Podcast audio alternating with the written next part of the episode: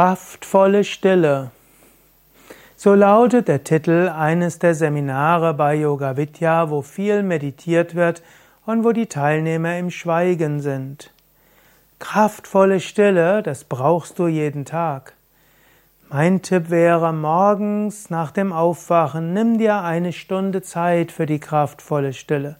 Wenn es irgendwie geht, vereinbare mit eventuell anderen mit dir lebenden Menschen, dass du deine Stunde für dich brauchst, um nachher besser für andere da sein zu können.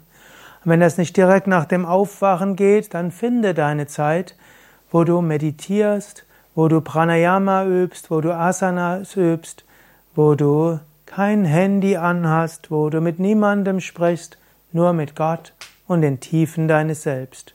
Und aus dieser Stille ziehst du die Kraft.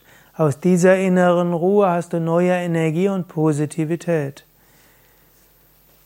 Also jeden Tag eine Stunde in die kraftvolle Stille eintauchen deiner spirituellen Praxis etwas Gutes.